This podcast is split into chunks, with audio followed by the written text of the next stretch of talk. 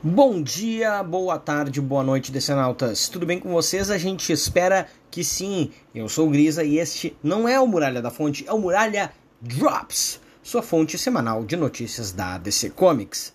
Estou aqui para te atualizar a respeito da editora das lendas. É no máximo 10 minutinhos ou seu dinheiro de volta. Prometemos, viu? Na edição de hoje as novidades do mês do orgulho LGBTQIA, com Pride 2023, o impacto da gestão James Gunn nos criadores de quadrinhos e a editora encomenda edições físicas de sucessos virtuais na plataforma Webtoon. Vem comigo e vamos atravessar a muralha.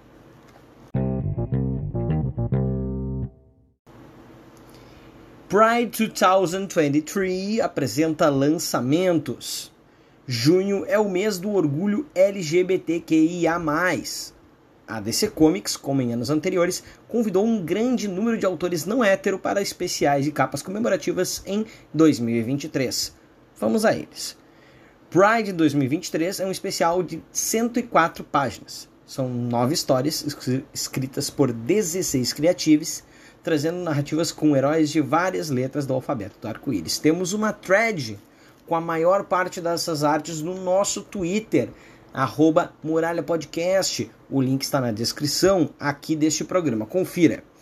Dentre os autores, a atriz Nicole Maines, que interpretou a sonhadora da série Supergirl e que também escreve outras histórias impressas da personagem, Josh Trujillo, Christopher Cantwell, Lea Williams e até mesmo Elo, Grant Morrison, com uma história de, pasmem, multiversidade.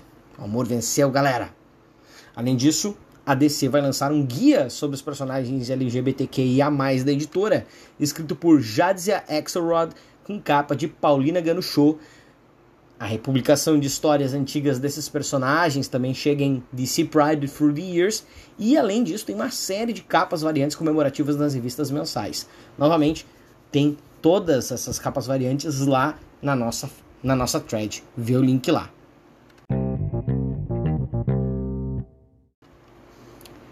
Autores das HQs comentam o trabalho de James Gunn.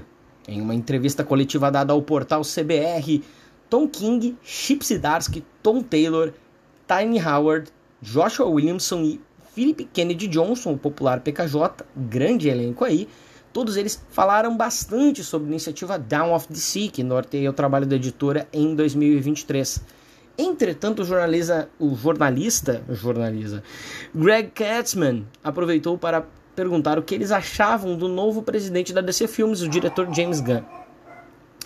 Ele, que também vai dirigir Superman Legacy, apresentou a primeira parte do novo universo compartilhado audiovisual baseado nos personagens da Editora das Lendas em janeiro. Na ocasião, usou quase que exclusivamente imagens dos quadrinhos como base. Gunn também andava lendo muitos quadrinhos, postando fotos com obras importantes da cronologia da DC desde que foi escolhido para o cargo em novembro de 2022. Todos os autores concordaram que a chegada de Gunn é positiva também para a editora, pela importância que o diretor dá à mídia da qual os personagens se originaram. Após o anúncio, os quadrinhos como Supergirl, A Mulher da Manhã, de King, esgotaram em lojas físicas e online. Além disso, Zdarsky disse que deve sua carreira com super-heróis ao trabalho de Gunn em Guardiões da Galáxia, na Marvel.